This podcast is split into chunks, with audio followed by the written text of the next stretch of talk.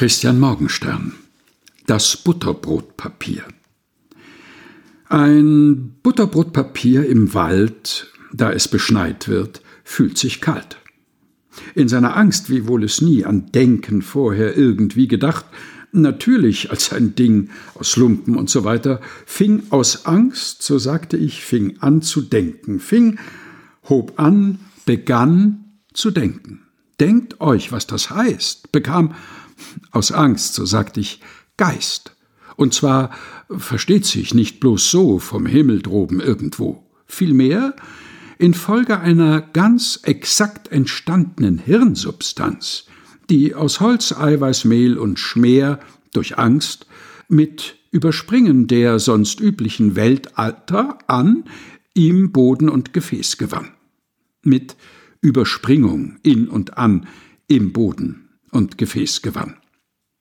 Mit Hilfe dieser Hilfe nun entschloss sich das Papier zum Tun, zum Leben, zum gleich viel. Es fing zu gehen an, wie ein Schmetterling, zu kriechen erst, zu fliegen drauf bis übers Unterholz hinauf, dann über die Chaussee und quer und kreuz und links und hin und her, wie eben solch ein Tier zur Welt, je nach dem Wind und sonst, sich stellt.